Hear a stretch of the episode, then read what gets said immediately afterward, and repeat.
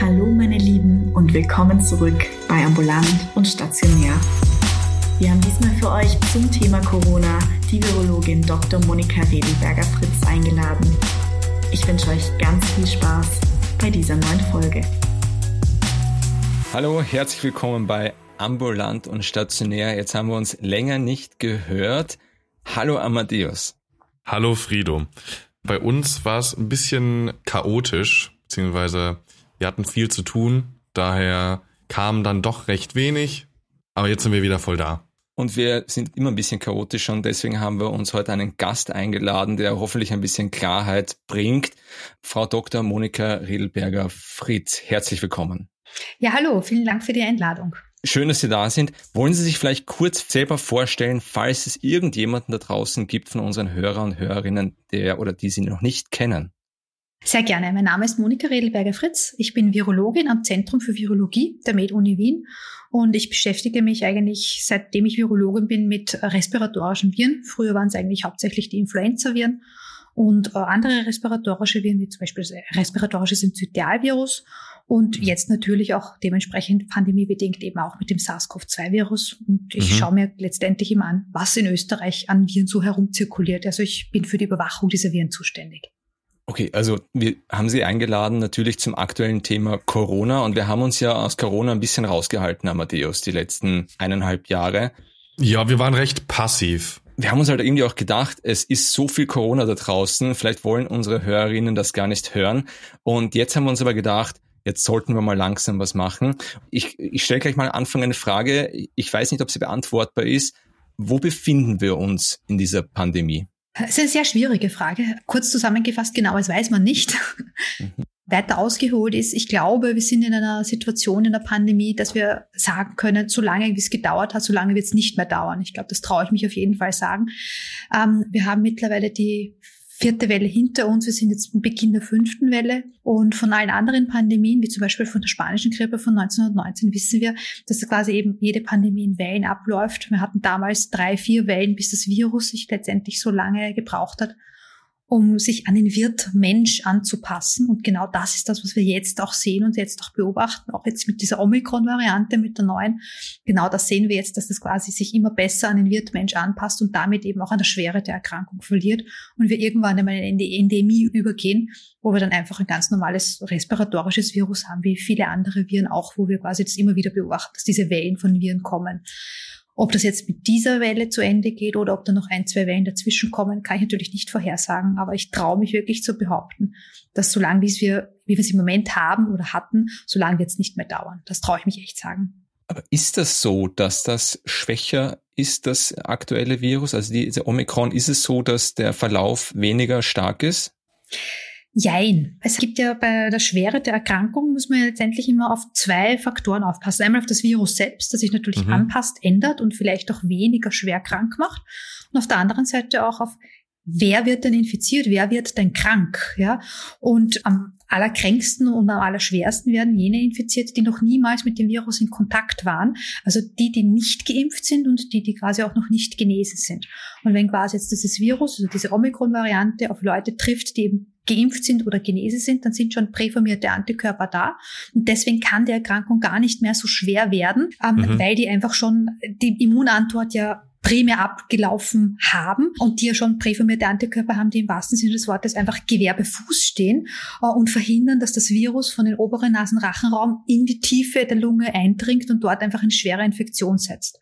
Auf der anderen Seite haben wir aber auch noch immer 20 bis 30 Prozent von jenen Personen, die einfach noch nicht mit dem Virus in Berührung waren, also die quasi komplett naiv sind. Und die haben natürlich nicht den Vorteil, dass das Immunsystem das schon kennt, sondern die treffen dann letztendlich auf eben ein Virus auf eine Omikron-Variante, wo jeder sagt, die ist nicht so schlimm wie die Delta-Variante. Das mag zwar im gewissen Sinne stimmen, aber sie sind etwa vergleichbar mit der Alpha-Variante von der Schwere der Erkrankung. Und wir wissen, wie einem vor einem Jahr wegen der Alpha-Variante, wo die Impfung noch nicht gegeben hat, wie viele Leute wir da letztendlich auf der Intensivstation hatten, mhm. wie viele Todesfälle wir da täglich hatten. Und vielleicht darf ich das ein bisschen plastischer mehr oder minder ausdrücken. Ich habe einen ganz netten Vergleich äh, gehört von einem US-Kollegen ähm, von der New York Times, äh, der das verglichen hat, dass die Omikron zu Delta genauso ist, wie wenn eine Stadt mit zwei Hämmern mit einem Hammer jemand am Kopf schlägt. Die Impfung ist letztendlich der Schutzhelm. Ja, und genauso mhm. ist es auch, weil die, die letztendlich im Moment in den Krankenhäusern liegen, das sind die Ungeimpften.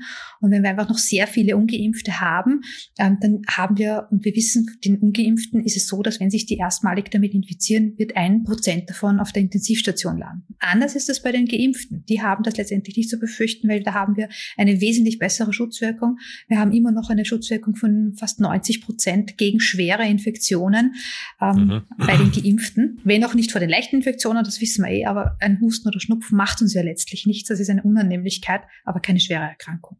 Sehe ich ähnlich, muss ich sagen. Muss man die Impfung nur als Schutzmaßnahme für Intensivplätze aktuell noch sehen? Ist es richtig oder?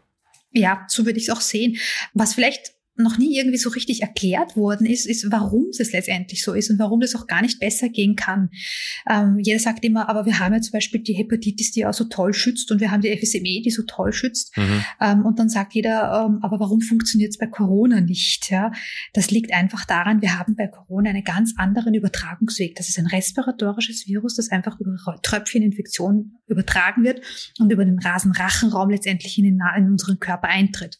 FSME ist ein, ein Virus, das direkt quasi vom Zecken injiziert wird, direkt in die Blutbahn. Auch Hepatitis ist über Blut, Blutprodukte und Geschlechtsverkehr übertragbar. Sprich, da haben wir eine ganz andere Voraussetzung. Ja. Und wenn wir da die Abwehr haben, die IgG-Antikörper, die präformiert, sind die schon direkt in der Blutbahn und fangen das Virus direkt in der Blutbahn an, also an der Eintrittspforte. Mhm. Wenn wir jetzt ein respiratorisches Virus haben, und die gleiche Situation oder das gleiche Problem haben wir auch bei der Influenza. Wenn wir ein respiratorisches Virus haben, haben wir auch Antikörper, die systemisch zirkulieren, aber wir haben auch einen gewissen Teil an Antikörpern, die eben auf der Schleimhaut warten, im wahrsten Sinne des Wortes. Aber das sind halt nicht so viele. Und die werden irgendwann einmal abgesättigt. Das ist sogenanntes, ich sage mal, das ist ein Konzentrationsproblem. Wenn ich quasi nur eine gewisse Anzahl an Antikörpern habe, die in einer Eintrittspforte warten und ich bin aber in einem Raum, wo mit jedem Atemzug 10 hoch 7, 10 hoch 8 Viren ausgeschieden werden, ist die Viruslast, die ich einatme, einfach so unendlich hoch, dass sich das einfach nicht ausgeht und mit Sicherheit mhm. irgendwelche Virenwirtszellen einfach erwischen werden und eindringen werden und dort replizieren werden. Sprich, es ist ein Konzentrationsproblem. Und da kommt wiederum eben die Impfung äh, zugute, weil wir haben zwar wohl keinen ausreichenden Schutz vor einer lokalen Infektion, also vor der leichten Infektion, aber wir haben dann eben den Schutz vor der schweren Infektion, weil wir ja in der Blutbahn die Antikörper zirkulieren haben, auch in ausreichender Menge, die uns davor schützen, dass unsere Lunge befallen wird und wir eben schweren Infektionen haben. Und deswegen haben wir einen sehr, sehr guten Schutz vor den schweren Infektionen, aber eben letztendlich keinen Schutz vor der Infektion selbst. Oder mhm. nicht ausreichend, sagen wir mal so. Ich bin gerade fix und fertig. Ich hätte irgendwie 100 Fragen stellen können zwischendurch, aber ich wollte sie nicht unterbrechen. Tut mir leid. ja, es, ist, es ist so viel, was, was Sie jetzt gesagt haben. Es sind so viele interessante Sachen. Und ich muss jetzt zurückgreifen auf eine Frage, die mir aber schon länger, die irgendwie schon länger brennt bei mir. Ich habe gehört, dass es passieren könnte, dass die Omikron-Variante die Delta-Variante gar nicht verdrängt. Ist das theoretisch möglich, dass auch mehrere Varianten gleichzeitig im Umlauf sind? Ähm, theoretisch ist mal prinzipiell immer alles möglich. Äh, praktisch ist es so, dass die Omikron-Variante die Delta-Variante schon verdrängt hat. Mhm. Eine blöde Frage ja, also. Ähm, Nein, gar nicht blöde Frage. Wir, wir kennen das ja zum Beispiel. es gibt keine so, sehr, Fragen. sehr, sehr gut. Na, es gibt schon. Es ist sehr gut vorbereitet, Frido. Wirklich gut vorbereitet. Ja. so Nein, aber es ist, es ist, gar keine so unberechtigte Frage, weil wir kennen das zum Beispiel auch von der Influenza. Ja, ja. da mhm. gibt's ja auch mehrere Subtypen, die gleichzeitig zirkulieren. Aber, und das ist der Unterschied, diese Subtypen sind einfach zueinander so unterschiedlich, dass es sie schaffen, dass sie nebeneinander zirkulieren können. Aber auch da ist jeder einzelne Subtyp, der sich immer wieder weiter äh, weiterentwickelt, weiter evolutioniert, wegdriftet, wie man sagen. Und da ist es auch so, dass quasi in den einzelnen Subtypen der neue Subtyp die alten immer wieder verdrängt. Mhm. Ja, also so unberechtigt war die Frage gar nicht. Wie ist denn das mit der Influenza dieses Jahr? Ich habe wirklich jetzt nachgeschaut und es gibt Fälle, aber es ist jetzt nicht die große Influenza-Welle bis jetzt. Wissen Sie schon mehr? Hm, jein. Ähm, letztendlich, um es vorherzusagen, bräuchte ich eine Kristallkugel, die ich leider immer noch nicht habe, beziehungsweise ich habe sogar eine Schenken bekommen, aber die funktioniert nicht. Ja. Ähm, äh, nichtsdestotrotz Ähm, wir können es nicht wirklich hundertprozentig vorhersagen, aber wissen schon ein bisschen mehr. Ähm, es ist so, wie wir an und für sich anfangs immer gesagt haben, noch vor der Grippeaktivität ist, es steht und fällt alles mit den Maßnahmen, die gegen Corona getroffen werden. Wenn wir die Maskenpflicht aufrecht haben, wir haben jetzt eine sehr gute Maskenpflicht, die sehr intensiv letztendlich ist, sogar so intensiv, dass sie auch die Schulen betrifft. Und das ist letztendlich der springende Faktor, denn die Influenza war immer in den Kindern. Die Kinder waren immer die Motoren in der Ausbreitung von, von der Influenza mhm. weil sich die in den Schulen immer angesteckt haben. Das waren die massiven Multiplikatoren. Und das haben wir jetzt letztendlich gestoppt oder hintan gehalten, weil wir quasi in den Schulen, auch in den Kinder, äh, auch in den Volksschulen die Maskenpflicht haben und sich das Virus dementsprechend dort nicht so weiter verbreiten kann. Und dementsprechend haben wir jetzt weiterhin die Situation, dass wir sporadische Fälle haben, die einfach vom Ausland mit eingeschleppt werden. Aber wir machen es halt den Influenza-Viren so schwer, wie es nur geht, in der regionalen Ausbreitung, weil da eben jetzt die Maskenpflicht überall herrscht. Es ist ja so, jetzt, weil Sie das mit der Kristallkugel angesprochen haben, Sie werden wahrscheinlich wahnsinnig oft gefragt, wann ist das zu Ende? Was passiert jetzt die nächsten Monate? Wie war es denn am Anfang? Also Sie waren da ja ganz nah dran am Anfang, wie es losgegangen ist. Wann haben Sie mitbekommen, dass das so ernst wird, wie es dann wurde? Also die ersten Fälle wurden ja letztendlich im Ende Dezember 2019 aus China gemeldet. Ähm, Anfang Jänner 2020 ähm, war es dann klar, dass sich das dann dort lokal massivst ausgebreitet hat. Und äh, spätestens gegen Ende Jänner war es dann eigentlich fast allen Virologen klar, dass das jetzt letztendlich nicht mehr aufzuhalten ist und dass es mit Sicherheit auf die ganze Welt überschwappen wird. Aber in den Ausmaß haben Sie auch gedacht mit Lockdown. Ich kann mich erinnern, zwei Tage vor dem Lockdown, da hat eine Kollegin zu mir gesagt, oder nicht vom Lockdown, aber es war, es war kurz bevor die Uni zugesperrt hat, hat eine Kollegin zu mir gesagt, ob die uns die Uni zusperren. Und da habe ich gesagt, niemals, niemals. Es wird niemals ja. so etwas, das kann gar nicht sein. Stell dir mal vor, was das für ein Aufwand wäre, dass ein Lockdown in der ganzen Welt und in Österreich, das ist doch so weit, ist doch kein Science-Fiction-Film. Und zwei, zwei Tage später ist die E-Mail gekommen, die Uni hat zugesperrt, einen Schlüssel weggeworfen und alles hat sich verändert es muss ja bei Ihnen, ich, ich stelle mir das bei Ihnen so ein bisschen so vor wie einem Science-Fiction-Film, wo alle Virologen irgendwie so, um Gottes Willen, jetzt der Virus schwappt über und jetzt ist er schon dort und wir, ich meine, so war es wahrscheinlich nicht, aber Sie, wir haben es wahrscheinlich früher gewusst als wir. Ähm, ich glaube nicht, dass ich es früher gewusst habe. Ich glaube einfach nur, ich habe es einfach anders eingeschätzt, weil äh, ich gesehen habe, dass es einfach kommt und wir einfach die Erfahrungen hatten, wenn ein Virus mal sich ganz einfach so beginnt auszubreiten, ähm, dann habe ich relativ wenig Chancen gesehen, dass man das äh, einfach stoppen kann. Ja, mhm. und ich glaube, ähm, viele haben dann einfach zu dem Zeitpunkt einfach noch die Hoffnung gehebt und sich nicht vorstellen können, dass es wirklich nicht stoppbar ist. Ja? Mhm. Weil bis jetzt haben wir es ja letztendlich sehr häufig geschafft, mit ähm, Maßnahmen bestimmte Viren äh, einfach einzudämmen. Ja? Weil SARS-1 ist ja damals sehr gut eingestemmt worden von China, liegt aber auch daran, weil es einfach ein anderes Virus war und äh, eine ganz andere Pathomechanismus dahinter hatte, wann es sich mhm. ausbreitet und wann es quasi infektiös ist. Ja? Und dementsprechend konnte es mit Quarantänemaßnahmen sehr gut eingedämmt werden. Aber sobald äh, mir klar war, dass die Infektion äh, es A, sehr viele milde gibt und B, äh, dass die Infektion bereits ansteckend ist, 24 Stunden bis 48 Stunden bevor Symptome auftreten, war es vollkommen klar, dass das letztendlich nicht mehr aufhaltbar ist und dass es eine Pandemie werden wird, ja. Das Ausmaß mit wie viel wir zusperren müssen, wann wir zusperren müssen, wo wir zusperren müssen, ich glaube, das hat keiner vorhersehen können, ja. Aber dass es eine Pandemie wird, die letztendlich uns überlaufen wird und die überschwappen wird, das war dann schon klar. Ja, ich glaube, es lag auch ein bisschen daran, dass wir einfach auch nicht die Informationen oder auch nicht dieses Interessengebiet hatten, wie sie natürlich. Das da für uns war das so, ach, das passiert nie im Leben, nie im Leben machen die jetzt alles zu. Und, und dann war es irgendwann so, ja, in zwei Monaten ist eh alles wieder okay. Ja, und jetzt sitzen wir halt immer noch hier. Vor allem, weil wir das also, ja vorher schon hatten. Wir waren ja schon in Situationen, man hat das ja immer wieder gehört. Dann war das SARS 1 oder dann ist irgendwann mal Ebola oder dann sind irgendwie andere Erkrankungen, wo man immer wieder gehört hat, mhm. das könnte sich jetzt verbreiten. Das, und das ist aber nie passiert groß. Jetzt plötzlich schlagt das so ein, wie eben die spanische Grippe. Und da denkt man sich ja auch, eine gute spanische Grippe, das ist aber auch schon eine Zeit lang her. Also die haben ja, die haben ja diese Möglichkeiten nicht gehabt. Und dass es dann plötzlich so wird, konnte man echt nicht wissen. Jetzt ist natürlich wahnsinnig schnell die Impfung gekommen. Also wir haben das auch bei, bei uns an unsere Hörerinnen rausgeschickt. Das könnten wir sie dann fragen. Und da ist ganz häufig diese Frage gekommen, wie oft noch impfen und wie lang dauert das noch? Ja, und ich weiß, die Kristallkugel ist nicht da. Ja. ähm, sie funktioniert immer noch nicht. Ja, ist schrecklich, ich weiß. Ähm, wie lange es dauert, wie gesagt, ich kann es nicht sagen. Ich, ich, persönliche Einschätzung ist, so lange wie es gedauert hat, so lange wird es nicht mehr dauern. Äh, also über die Hälfte sind wir schon drüber, aber wie lange sich das jetzt noch hinziehen wird, mit wie vielen Wellen, dass wir wirklich wirklich sagen können, wir sind in einer endemischen Phase, kann ich ehrlich gesagt nicht sagen. Wir müssen es uns von der anderen Seite mal rein mathematisch rechnerisch mal kurz durchrechnen, ja, wie mhm. lange es vielleicht, vielleicht kriegt dann jeder irgendwie ein Gefühl dafür, mhm. ähm, dass er sich selbst abschätzen kann, ja.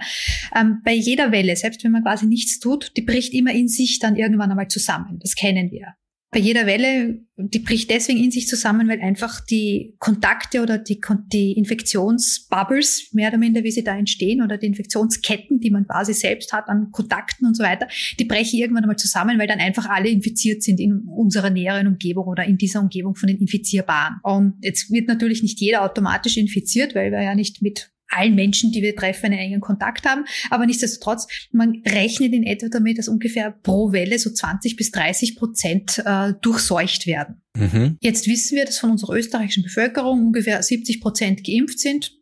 10 Prozent in etwa, vielleicht sind es 15 Prozent, wissen wir nicht, haben es eben natürlich durchgemacht. Das macht immer noch ungefähr 20 Prozent an österreichischer Bevölkerung übrig, die letztendlich äh, das Virus noch nicht gehabt haben und die quasi in einer Situation sind, dass wenn sie es das erste Mal bekommen, zu 1 Prozent auf der Intensivstation landen. Wenn diese 20 Prozent letztendlich das alle jetzt durchmachen würden, würden die Intensivstationen wieder zu sein, weil das würde sich nicht ausgehen mit diesen 1 Prozent. Wenn wir das jetzt einfach laufen lassen, müssen wir rechnen, also ungefähr wenn wir sagen, okay, in dieser Bubble, diese Infektionsketten brechen dann von selber ab, würden quasi von diesen restlichen 20 Prozent ungefähr auch so 20 bis 30 Prozent eben durchseucht werden, natürlich durchseucht werden. Ist letztlich noch immer zu viel für die Infekt, für die, für die äh, für die Intensivstationen. Mhm, ja. So viele Intensivbetten haben wir nicht. Und deswegen ist das der Grund, warum letztendlich immer noch diese Lockdown-Maßnahmen und die Maßnahmen geleistet werden müssen, weil es einfach zu viel wäre, wenn alle gleichzeitig erkranken. Deswegen ist das Ende erst dann letztendlich gegeben, wenn nur noch so wenige erstmals infiziert werden können, dass selbst wenn die erstmalig infiziert sind und von denen ein Prozent auf der Intensivstation landet, die Intensivstationen nicht voll werden, dann mhm. sind wir in einer Situation, wo wir sagen, die Pandemie ist letztendlich vorbei und wir können es einfach endemisch laufen lassen. Weil wenn jetzt quasi die nächste Welle kommt, dann haben wir halt alle einen Husten, Schnupfen, Heiserkeit oder Halsschmerzen oder was auch immer. Aber es landen nicht ein Prozent von den Infizierten auf der Intensivstation. Und darum geht's letztendlich. Und damit sind wir wiederum ähm, in der Situation, wie lange dauert es jetzt, bis ausreichend viele das entweder natürlich durchgemacht haben oder ausreichend viele geimpft sind, dass wir in einer Situation sind, dass wenn wir die nächste Welle haben und ein Prozent davon von den Ungeimpften auf der Intensivstation landet, äh, die Intensivstationen nicht überfordert sind. Ja, also ein reines Rechenbeispiel, das vielleicht Mathematiker wesentlich besser vorherrechnen können als ich. Mhm. Hätten Sie denn noch für mich oder für uns und unsere Hörer Argumente, äh, die auch für Impfskeptiker vielleicht logisch klingen könnten, also für die Impfung? Also das erste logische Argument ist für mich einmal prinzipiell, ist, ähm, es schützt mich vor einer schweren Infektion. Mhm. Und äh, wenn es mich vor einer schweren Infektion schützt, dann schützt es mich vor der Hospitalisierung und vor der Intensivstation. Und mhm. äh, wenn möglichst wenig auf der Intensivstation landen, dann haben wir keine Überlastung des Gesundheitssystems und dann können wir alles einfach offen lassen. Das spricht einfach dafür, dass sich so viele Leute wie möglich impfen lassen. Viele Impfskeptiker sagen jetzt aber dann, pff, wir haben jetzt eh schon Omikron, wir sind mitten in der Omikron-Welle und äh, wozu soll ich mich jetzt noch erstmalig impfen lassen, wenn ich den eigentlichen Impfschutz erst nach der zweiten Impfung habe und die zweite Impfung kann ich erst nach drei Wochen machen. Also sprich, ich bin frühestens in vier Wochen dann in einem Schutz drinnen. Da gibt es mittlerweile auch schon eine ganz schöne äh, Publikation, eigentlich wirklich super Daten ähm, von den Briten, äh, die wirklich gezeigt haben, dass selbst in der Omikron-Welle äh, und selbst wenn man nur ein einziges Mal geimpft ist, dann mag man vielleicht nicht vor einer Infektion geschützt sein, man wird es wahrscheinlich trotzdem kriegen, wenn man damit infiziert wird, aber man ist trotzdem mit nur einer einzigen Impfung zu 52 Prozent vor einer schweren Infektion geschützt. Und auf das mhm. kommt es ja an, dass wir eben nicht ja. auf der Intensivstation landen. Also sprich, es nützt auch für alle Skeptiker, die sagen, ich bin jetzt eh schon spät dran, jetzt brauche ich eh nicht mehr. Nein, dieses Argument zählt nicht. Selbst wenn ich mich jetzt nur einmal impfen lasse, habe ich trotzdem eine 52-prozentige Risikoreduktion für eine Intensivstation. Also über Impfgegner und Skeptiker möchte ich sowieso noch sprechen, aber nochmal diese Omikron-Durchseuchung, die jetzt stattfinden soll. Also ich höre jetzt auch ganz viel von, also von Impfgegnern, Impfskeptikern, die dann sagen, wie sie gesagt haben, na jetzt werden wir sowieso alle durchseucht, dann brauchen wir das gar nicht. Oder ich höre auch von Personen, die geimpft sind. Ich finde das ganz großartig, jetzt kommt Omikron, Omikron beendet jetzt diese ganze Sache. Ich bin mir da persönlich nicht so ganz sicher, also nicht nur als Mediziner, sondern auch als Privatperson. Ich finde das gar nicht so großartig, dass diese Welle da jetzt durchrollt. Äh, ich habe einen Sohn, der ist ein Jahr alt, den kann ich gar nicht impfen, der wird jetzt da vielleicht direkt konfrontiert damit. Und ich weiß, dass man sagt, ja, Kinder haben nicht so, eine, so einen schweren Verlauf das ist statistisch vielleicht äh, korrekt, aber für meinen Sohn vielleicht gar nicht so relevant. Also das ist etwas, was ich momentan ganz viel höre und nicht weiß, wie ich damit umgehen soll. Mit dieser Omikron-Welle, die uns jetzt rettet. Hm. Ähm, ich bin da voll und ganz bei Ihnen. Letztendlich sehe ich das ganz genauso. Ich glaube persönlich nicht, dass das die letzte Welle ist. Ja? Mhm. Ähm, es kommt mit Sicherheit eine nächste Welle, aber wie schwer sie uns Richtung pandemische Welle treffen wird oder ob dann schon Richtung endemische Welle geht, kann ich natürlich nicht vorhersagen. Ja? Aber mhm. das ist eine Variante, die sich eben da etabliert hat, von vielen. Und es ist nicht die erste Variante und es wird auch mit Sicherheit nicht die letzte Variante sein, weil die Evolution dieses Virus geht weiter. Das hört nicht auf. Ja? Und je mehr Menschen infiziert sind und je aktiver das Virus in einer Population zirkuliert, desto eher bilden sich da wiederum neue Varianten heraus. Also das ist letztlich wirklich nicht äh, die letzte Variante. Das dürfen wir nicht vergessen. Äh, wenn wir einfach ein bisschen äh, noch ein bisschen aus dem Nähkästchen plaudern. Jeder kennt jetzt die Omikron-Variante. Was viele noch nicht wissen, ist, dass sich in der Omikron-Variante, das ist die BA1-Variante, dass sich mhm. da in dieser Variante bereits eine BA2-Variante auch schon heraus etabliert hat. Ja, also mhm. das geht weiter. Das, das hört ja nicht auf. Ja, und diese Evolution geht auch weiter. Und äh, ich bin da ganz bei genau der Tatsache, dass quasi wir in einer Pandemie sind, wo wir nicht alle schützen können, ähm, weil sie einfach nicht impfbar sind, weil sie zu jung sind oder zu krank oder was auch immer. Und es ist die ich sage mal, die Verantwortung jedes Einzelnen, dass man es schafft, einfach jemanden, den man nicht kennt, äh, das Leben zu retten, indem man sich selbst impfen lässt. Mhm. mhm. Klar. Jetzt haben Sie wahnsinnig viele Informationen und äh, ich habe die letzten eineinhalb Jahre, wirklich auch die letzten zwei Jahre versucht, mich so gut wie möglich zu informieren auf allen Kanälen, die ich gefunden habe ich habe mir irgendwann, ist es wahnsinnig viel Information. Ich bin auch drauf gekommen, dass Ärzte überfordert sind, dass unsere Kollegen und Kolleginnen überfordert sind. Und wir werden als Studenten auch oft gefragt. Das ist dann so, ja, was ist denn deine Meinung? Was denkst du? Soll man sich impfen oder soll man, äh, sagen wir, impfen? Impfen ist noch leicht für uns zu beantworten. Aber was denkst du, wie ist das und wie, wie dramatisch ist das alles? Und ich, manchmal fehlt mir der Zugang, kommt mir vor, zu richtigen Informationen, auch in der Beziehung, wo ich sagen kann, das ist der Zugang zur aktuellen wissenschaftlichen Meinung, der Konsens, äh, nicht die eine Studie. Weil wenn ich sage, hey, hier gibt es eine Studie, die sagt, dass Maskentragen total viel bringt, dann sagt mir die Person gegenüber, ja, ich habe eine Studie, die sagt, dass Maskentragen überhaupt nicht viel bringt. Weil es gibt ja alles. Mhm. Sie haben, also im November 2020 haben Sie in einem Podcast der Oberösterreichischen Nachrichten gesagt, dass Sie, dass gerade sehr viele Informationen zu Ihnen kommen und Sie versuchen das gerade rauszufiltern. Und für uns ist das schwierig. Also wir sehen die eine Studie dort, wir sehen die eine Studie dort, aber wir wissen eigentlich gar nicht, was, was ist der wissenschaftliche Konsens? Wo ist das niedergeschrieben? Wo könnten wir als Studentinnen das sehen?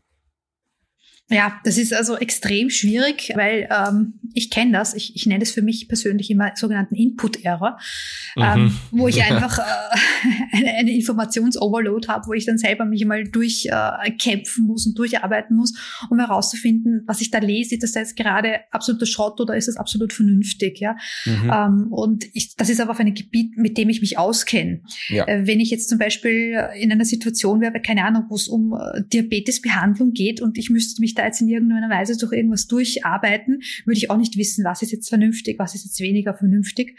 Und dementsprechend muss man sich da letztendlich ähm, an die offiziellen Stellen irgendwie anhalten. Also wenn ich jetzt gleich mal beim Beispiel Diabetesbehandlung, würde ich mich auch auf die Diabetesgesellschaft mehr oder minder ähm, verlassen, dass die letztendlich die besten Leitlinien haben, die sie da letztendlich herausgeben.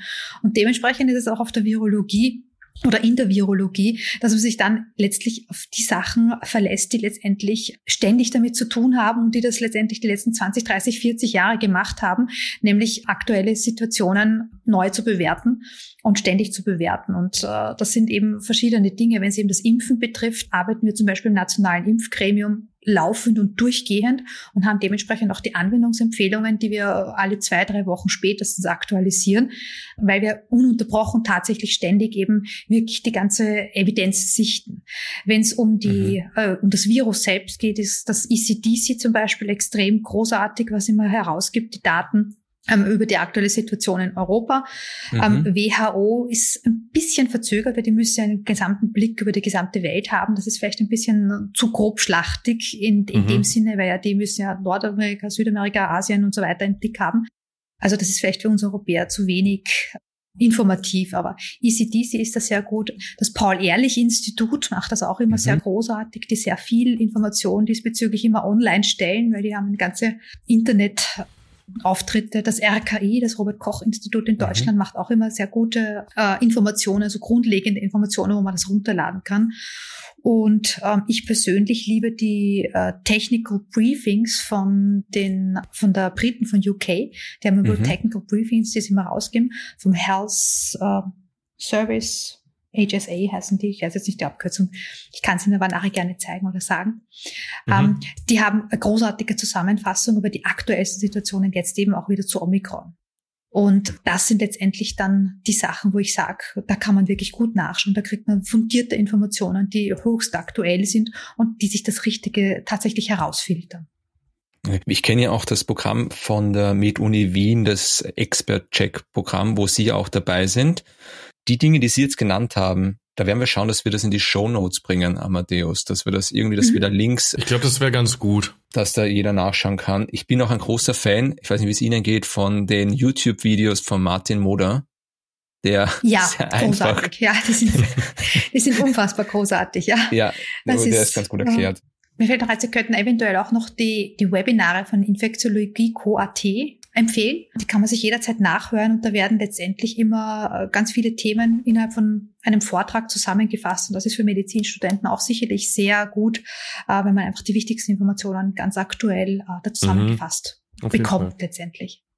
Jetzt ist es da draußen so, dass viele Menschen der ganzen Sache nicht vertrauen. Sie haben kein Vertrauen in den Impfstoff, sie haben kein Vertrauen in, oder nennen wir es anders, eigentlich ist es ja gar nicht möglich, dass man kein Vertrauen in eine Impfung hat, weil die Impfung kann einen nicht belügen. Die Impfung kann ja nicht sagen, hey, mir ist was drin, was gar nicht drinnen ist oder bei mir oder umgekehrt. Und ist es nicht so, wenn ich einer Impfung nicht vertraue, dann vertraue ich ja eigentlich den Menschen nicht, die die Impfung gemacht haben oder die die Forschung dahinter führen. Wie geht's Ihnen damit, dass viele oder einige Österreicher da draußen sagen, was Sie erforschen, das stimmt gar nicht? Ähm, wenn mir so jemand begegnet, dann muss man sagen, nicht jeder, der irgendwie impfskeptisch ist, ist ja automatisch ein Impfgegner. Ja? Mhm, ja, ähm, ja. Viele Impfskeptiker haben ja einen Grund, skeptisch zu sein, weil sie sich einfach fürchten. Ja, ganz mhm. häufig ist einfach der Grund für die Skepsis einfach die Furcht, die Angst. Und ja. Angst äh, kann viele Ursachen und viele Gründe haben. Ja, also ich will jetzt nicht auf irgendjemanden zu und sage, ja, lass dich nicht impfen und sag, mit dir rede ich nicht, weil du dich nicht impfen lässt. Mhm. Äh, dann ist das Ganze gar nicht so. In den meisten Fällen frage ich dann, warum lässt du dich nicht impfen? Und dann kommt halt manchmal heraus, weil, keine Ahnung, eine Mutter gesagt hat, ähm, sie ist, äh, sie möchte Eislaufen gehen und kann jetzt nicht Eislaufen gehen, weil sie hat Impfpflicht, aber sie fürchtet sich vor Impfung, ja. Und ja. dann sehe ich nicht die Mutter, die sich vor der Impfung fürchtet, also die Frau, die sich vor der Impfung fürchtet, weil sie sich nicht impfen lassen möchte, weil ich sage, die ist keine Ahnung, dumm oder was mhm, auch immer, mhm. sondern dann sehe ich eher die fürsorgliche Mutter, die mit dem Kind Eislaufen gehen möchte und ja. sich aus irgendwelchen Gründen davor fürchtet, sich impfen zu lassen. Ja, und ich glaube, von der Seite muss man das bei den meisten Menschen sehen. Ja, mhm. und äh, so versuche ich auch dementsprechend heranzugehen, weil jedes, es gibt einfach viel zu viele individuelle Gründe, warum man sich nicht impfen lässt oder warum man Angst davor hat. Manchmal ist es einfach nur aufgrund von Missinformationen, weil man einfach die falschen Informationen im Internet gelesen hat, wo einfach auch tatsächlich und ich nenne es nicht Fake News, weil ich mag den Ausdruck Fake News nicht, ja. weil tatsächlich sind es keine Fake News, es sind tatsächlich wahre Lügen, die da erzählt worden sind, mhm. einfach wenn man Lügen liest. Um, ähm, und das ist relativ einfach anzugehen, weil dann kann man einfach fragen, was hast du gelesen, wo hast du das gelesen? Mhm. Und dann kann man sagen, schau, es stimmt deswegen nicht, weil das, das, das, das, das. Ja? Es gibt andere Menschen, die zum Beispiel sagen, ja, aber das ist jetzt nicht so lange erforscht worden oder was auch immer, oder der ja. und der hat das und das gesagt, oder im Internet habe ich das und das gelesen. Und es ist auch relativ einfach, dem zu entgegnen, weil dann frage ich letztendlich immer ganz provokativ eine ganz einfache Frage, mhm. äh, nämlich stell dir vor, du hast jetzt eine Blinddarmentzündung, würdest du dich jetzt gerne von einem ja. Chirurgen operieren lassen oder von mir und ich bin Virologin? Das, ja. das lasse ich, ja, aber das lass, aber ja, ja das mache ich auch immer. Also ich sag auch, ich sag, das ist so dieses äh, partielle Vertrauen in die Schulmedizin oder in die Wissenschaft. Also wenn es mir was bringt im Sinne von, ich bin jetzt mit dem Auto gegen einen Baum gefahren, dann sage ich, hey, großartig, Schmerzmittel und, und so weiter. Aber wenn es um die Impfung geht, dann nein, das ist unerforscht, die kennen sie nicht aus, die wissen noch gar nicht, was sie tun. Hm, frustriert sie das nicht? Also ich, ich kann mir das, also ich muss ganz ehrlich sagen, bei mir ist es so ein bisschen, ich habe so ein Engelchen und ein Teufelchen auf der Schulter. Weil sie haben vorher auch gesagt, man kann nicht sagen, dass die dumm sind oder so. Und bei mir kommt es manchmal, ich, ich sage das auch nicht und ich will das auf gar keinen Fall sagen. Ich bin der Meinung, dass wenn ich jemanden als dumm oder böse definiere, dann habe ich etwas nicht verstanden. Und über diese Monate, ich habe das auch nicht nur bei mir mitbekommen, sondern vielen von unseren Kolleginnen, auch man sieht es auch im Internet, die beim nächsten Lockdown oder beim letzten Lockdown dann wieder wieder äh, rausschmeißen, so wie könnt ihr nur so dumm sein? Weil merkt ihr nicht, dass ihr meine Freiheit beschränkt. Also diese Wut, die auch entsteht. Und sind Sie nicht auch manchmal frustriert, obwohl Sie sich so, also Sie geben viele Interviews, Sie bemühen sich wirklich und Sie arbeiten viel und dann ein guter Teil oder einfach dann mit Lügen informiert wird? Vielleicht geht es gar nicht um die Einzelperson, aber die Lügen, die dann rauskommen, ist, ist nicht frustrierend? Ja, absolut. Also das ist mit Sicherheit extrem frustrierend. Es geht mittlerweile ein bisschen besser, weil jeder hat irgendwie solche Coping-Strategien, wie man dann einfach dagegen oder mhm. damit äh, umgeht. Äh, letztendlich ist es so, es ist schwierig, ja, das muss ich auf jeden Fall sagen. Mhm. Ähm, wenn ich jetzt massiv auftretende Lügen einfach lese, dann denke ich mir manchmal meinen Teil und äh, die Gedanken sind frei. Natürlich denke ich mir manchmal, oh, wie blöd oder wie doof, ja. Sag das aber nicht, weil letztendlich in weiteren Schritte ist es immer, warum steht das da und wo ist jetzt das Problem? Wie kommt man überhaupt dazu, dass man auf solche Ideen kommt? Ja, und dann mhm. gibt es die einen Teil, die wirklich das dann absichtlich lügenmäßig verbreiten, den kann ich dann überhaupt nicht in irgendeiner Art und Weise folgen, weil dann verstehe ich nicht, warum die das machen und was die davon haben. Ja, habe mhm. ich bis mhm. jetzt noch nicht verstanden. Und äh, die zweiten sind dann die, die das lesen, die dann dadurch komplett verunsichert werden und auf die konzentriere ich mich, weil das ja. sind dann letztendlich die, auf die es ankommt und die kann ich letztendlich abholen, indem ich sage, äh, schau mal, das ist so und so und so und so und ja, das, was da drinnen steht, steht deswegen so drinnen, weil der das so und so herabgeleitet hat. Ja, ganz klassisches Beispiel. Ich habe gestern erst eine E-Mail bekommen, wo eben genau diese ein Brief Briefing, ein Technical Briefing quasi drinnen gestanden ist, dass die Leute, die geimpft worden sind und dann mit Omikron infiziert worden sind, viel weniger Antikörper gegen das Nukleokapsid gebildet haben die mhm. das dann ausgelegt haben in der Situation, also gegen Antikörper gegen das Nukleokapsid heißt gegen Antikörper gegen die inneren Bestandteile des Virus. Und die mhm. haben das dann einfach ausgelegt, weil sie einfach keine Ahnung hatten, wie es tatsächlich zu verstehen ist, diese Situation, dann einfach gesagt und geschlossen, ich bin Ärztin und ich sage jetzt, das ist deswegen, weil die Impfung die Immunantwort verhindert. Mhm. Was er allerdings nicht dazu gesagt hat, ist, A, dass es keine Ärztin, es war schon eine Ärztin, aber keine Virologin, sprich, die hat sich nicht 20 Jahre damit beschäftigt. Und die ganze Wahrheit ist letztendlich, ja, natürlich habe ich weniger Nukleoxapsid-Antikörper gebildet, weil ich ja vorher geimpft bin und die Impfung verhindert hat, dass das Virus in großen Mengen repliziert und damit eine schwere Infektion verhindert hat und damit wird auch weniger Nukleokapsid im Immunsystem präsentiert, weil ja eben die Infektion von Anfang an herab abgefangen worden ist und dann können ja gar nicht mehr Nukleokapsid-Antikörper gebildet werden als diejenigen, die nicht geimpft sind. Das mhm. ist ja mhm. der Sinn und des Wesens der Impfung per se, warum das so ist. Ja? ja? Und das wird letztendlich nicht gesagt und da muss man dann eben richtig aufklären. Die, die das dann zitieren, denen erkläre ich das dann und dann ist dann vollkommen klar, dass ja das der Sinn und Zweck der Impfung ist, dass ich dann weniger äh, Nukleokapsid präsentiert mhm. bekomme, weil ja das Impfvirus, also die Impfung ja das Virus und die Replikation behindert hat. Aber genau das ist eben der Punkt, wo dann die sagen, aber das hat eine Ärztin gesagt, ja. Aber diese mhm. Ärztin war halt oder hat einfach diesen Zusammenhang nicht verstanden gehabt, weil sie halt eine Skeptikerin war oder wird auch ihre Gründe haben, warum sie sich vor der Impfung fürchtet. Aber die legen das dann falsch aus und präsentieren das aber dann anhand von korrekten Daten, interpretieren das falsch und damit kommt es dann eben zu solchen Missverständnissen. Mhm. Wo ich dann sagen muss, wo ich dann wirklich auch sauer und ungehalten werde, wenn Leute bewusst Falschinformationen verbreiten. Ich weiß nicht manchmal, ob die das ob das in ihrem Kopf dann richtig ist, wie zum Beispiel die Personen, die das irgendwie mit dem, mit Juden zusammenbringen oder mit irgendwelchen Chips. Ich weiß nicht, wie man auf diese Verschwörungstheorien kommt, wie man in dieser Bubble landet, wo man auch teilweise nicht mehr rauskommt, was natürlich mit Algorithmen zu tun hat, dass man quasi nur noch solche News präsentiert bekommt. Aber ich frage mich, wie man zu sowas kommt, was für mich völlig unlogisch und absurd klingt. Wie, wie kommt man dazu? Und das dann noch weiter zu spinnen, da werde ich dann irgendwie sauer.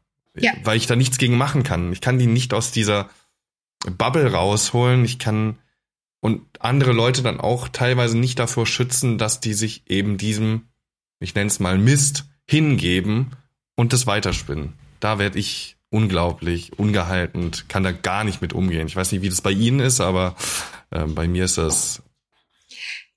Hm, ich glaube, ähm, ich versuche jedes Mal dann mit komplett abstrusen Beispielen die Leute zum Denken anzuregen.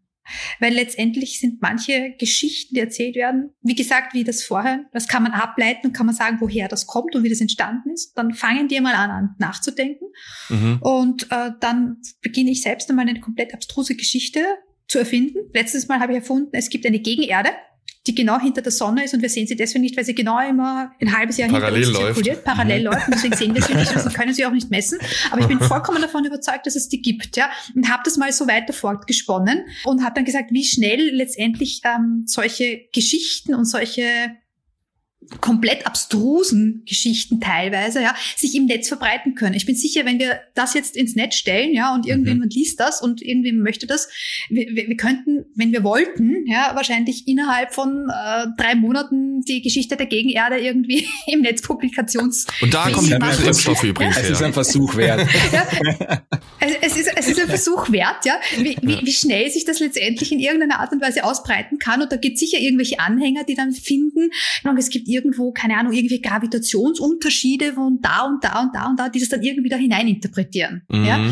Ähm, können wir relativ recht einfach machen. Ist ein netter Versuch vielleicht, aber ja. genau so funktioniert's. Und genau darum geht's. Ich habe letztens auch äh, eine sehr nette eine Reportage letztendlich gesehen, weil sie immer geheißen hat, ja, das ist quasi nur die finanzielle Sache und die wollen mhm. alle nur Impf, äh, wollen alle nur Geld machen. Was letztendlich ich da erfahren habe, ähm, hat mich unglaublich erstaunt, weil letztendlich ist es so, dass da unendlich viel finanzielle Mittel dahinter sind, wenn man solche abstrusen Theorien am Leben erhält, ja, mhm. weil die einfach dann in einer Bubble sind teilweise.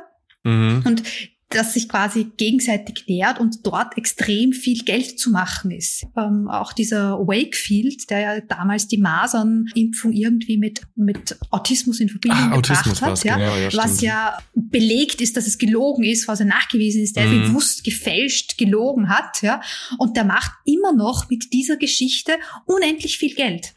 Mhm, ja. ja. Weil der erfindet irgendwelche Therapien dagegen, mit Chlorbreiche inhalieren oder gurgeln oder was auch immer.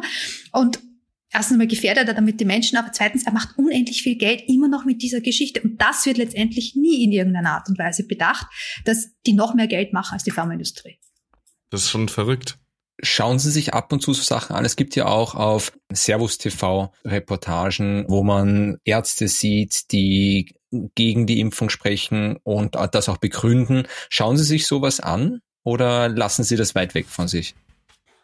Ähm, ich schaue es mir hier und da an, schaff's aber, muss ich ganz offen und ehrlich zugeben, äh, in den meisten Fällen nicht, mir diese Sendung bis zu Ende anzuschauen. Ich okay. muss dann dazwischen einfach wegdrehen, weil ähm, ich mich dann einfach selber anfange zu ärgern und ich denke mir dann, es ist ja letztendlich nicht wert, ähm, dass ich mich darüber ärgere. Ich bin ein Mensch und äh, okay. äh, ich tue mein Bestes, was ich kann und versuche richtig zu stellen und es ist letztlich nicht meine Aufgabe, manchmal in manchen Fällen, dass ich dann sage, der hat gelogen oder der hat gemacht, das ist nicht meine Art und das ist nicht meine Aufgabe, mhm. dass ich irgendjemand auf die Finger klopfe ständig. Mhm. Ja. Wenn mich jemand was fragt, dann antworte ich darauf wahrheitsgemäß, soweit ich die Wahrheit kenne und weiß und das auch mit wissenschaftlichen Daten belegen kann. Es ist aber nicht meine Aufgabe, über irgendjemanden zu urteilen oder herauszufinden, warum jetzt was wo gesagt wird oder weswegen jetzt ja. zum Beispiel komplett absichtlich irgendwelche Lügen erzählt werden. Ist nicht meine Aufgabe. Hm. Sollte ich mir vielleicht auch aneignen, dann einfach abzudrehen und nicht weiter mich drüber aufzuregen. Wir haben auf der Uni mal gelernt, bei Ihnen im Haus auf der Virologie, als es um das Thema Impfen ging, dass man mhm. Impfskeptiker äh, informieren soll, beraten soll und mit Impfgegnern nicht mehr, mehr so viel über das Thema sprechen soll. Das ist meine Frage, habe ich das richtig in Erinnerung? Und zweitens, würden Sie das immer noch so unterrichten? Äh, ich mache es immer noch so. Ja, letztendlich die Impfskeptiker, wie gesagt, die haben meistens einen Grund, warum sie skeptisch mhm. sind und das kann man sehr gut einfach komplett über die Logik klären. Ja, mhm. ähm, was wir auf jeden Fall machen muss, man muss ihnen mit Respekt begegnen, weil es sind einfach Menschen und jeder Mensch hat das Recht, respektiert zu werden, genauso auf wie ich Fall. das Recht habe, respektiert zu werden. Und wenn jemand anderer einer anderen Meinung ist, dann darf er mir diese Meinung durchaus sagen. Er darf mich aber dabei nicht beschimpfen und nicht niedermachen und mich auch nicht diskreditieren oder was auch immer. Und genauso mache ich es bei allen anderen. Jemand darf skeptisch sein, jemand darf eine andere Meinung haben. Man kann darüber ganz, ganz klar reden und kommunizieren. Du darfst doch mal eine andere Meinung sein. Das ist absolut okay für mich. Ähm, ich möchte aber als Mensch behandelt werden und genauso behandle ich auch alle anderen Menschen. Ja, bei den das ist, das ist auch bei den Impfskeptikern überhaupt kein Problem und überhaupt kein Thema. Bei den wirklichen Impfgegnern, äh, da ist so viel Hass und so viel Emotion drinnen, dass die einen per se mit so viel Missachtung begegnen, dass ich eigentlich gar nicht vorhab, mich damit weiter zu beschäftigen. Das ist es mir eigentlich, mhm. ehrlich gesagt, dann gar nicht wert. Ja? Mhm. Haben Sie einen Ratschlag an unsere Hörerinnen, wie sie mit dieser Situation umgehen sollen im Allgemeinen? Also vielleicht, weil ja eben auch so viel Wut hochgekommen ist schon, weil so viel Enttäuschung da ist. Und äh, wenn ich Ihnen zuhöre, dann höre ich Zuversicht. Dann höre ich eine sehr sachliche Beschreibung auch. Im Sinne von, wir sind jetzt in dieser Situation, was soll man machen? Wir müssen das Beste draus machen und hoffen, dass bald vorbei ist. Können wir eigentlich so stehen lassen, oder? oder? Ja, ja. Kann, man, kann man genauso stehen lassen. Das unterzeichne ich sofort, weil ähm, es bringt nichts, manche Sachen zu emotionalisieren. Ja, also mhm. ich kann nicht ändern, dass sich die Welt weiterdreht. Ich kann nicht ändern, dass in der Früh die Sonne auf und am Abend äh, die Sonne wieder untergeht. Und ich kann nicht ändern, dass sich die Erde um sich selbst dreht. Ja, mhm. ähm, dagegen anzukämpfen würde mir nichts bringen, auch wenn ich hundertmal sage, ich hätte gerne, dass 24 Stunden am Tag Tag ist. Ja, und ich ja. Tageslicht habe. Das funktioniert nicht. Wir sind in einer Situation, wir müssen aus allen was Positives finden. Und ich glaube, in der jetzigen Situation, so wie ich es jetzt im Moment für mich wahrnehme, ja, und das ist wirklich nur für mich persönlich gesprochen, ähm, ist, dass wir haben im Moment eine Spaltung der Gesellschaft, die ich so nicht mag. Und deswegen mhm. gehe ich persönlich auch dagegen vor. Dahingehend, dass ich jeden so wie immer mit Respekt behandle. Wenn du mit Respekt kommen wir weiter. Und wenn wir uns einfach vorstellen, ähm, wenn wir jetzt eine ein Hochwasser hätten, ja, ein, ein Hochwasser kündigt sich an, das uns alle überschwappt, dann würden jetzt alle zusammenhelfen und gemeinsam Sandsäcke anfüllen und Sandsäckbarrieren aufbauen, damit wohl diese, diese Flut letztendlich uns nicht, äh, die wird uns überschwappen. So einfach ist es. Aber mit den Sandsäcken, mit den Sandsackbarrieren ähm, können wir verhindern, dass das Schlimmste passiert und diese massiven Auswirkungen einer Flut, die auf uns zukommt, einfach abebben. Mhm. Und es würde uns dann nichts helfen, wenn sich eine kleine Gruppe von Personen da rausnimmt und sagt, äh, wir können jetzt die Sandsäcke nicht vollfüllen, weil das zerstört das Stadtbild, wenn wir da jetzt überall Sandsäcke hingeben. Ja. Nur wenn wir gemeinsam alle zusammenhelfen und diese Sandsäcke letztendlich gemeinsam aufschütten, äh, nur dann können wir wohl nicht verhindern, dass die Flut kommt, aber wir können verhindern, dass die Flutschäden groß sind. Wir können diese Blutschäden letztendlich abweben. Und genauso sehe ich das letztendlich auch in der Bevölkerung. Wir müssen versuchen, mhm. diese Spalten zu schließen ähm, und alle gemeinsam zusammenzuhelfen. Und wenn wir das nicht tun, dann sind wir sowieso schon verloren. Und das weigere ich mich zu akzeptieren und deswegen hoffe ich immer noch auf das Gute und deswegen bin ich immer noch in irgendeiner Art und Weise optimistisch. Das ist auf jeden Fall ein guter Ansatz und den werde ich wahrscheinlich dann auch so übernehmen müssen, weil anders äh, wüsste ich das auch gar nicht anzugehen tatsächlich. Ich finde außerdem, dass es ein wahnsinnig schönes Schlusswort war und würde mich gerne ganz, ganz herzlich bei Ihnen bedanken, dass Sie da waren. Wir sind glücklich. Vielen Dank. Wiederschauen. Ich bedanke mich für die Einladung.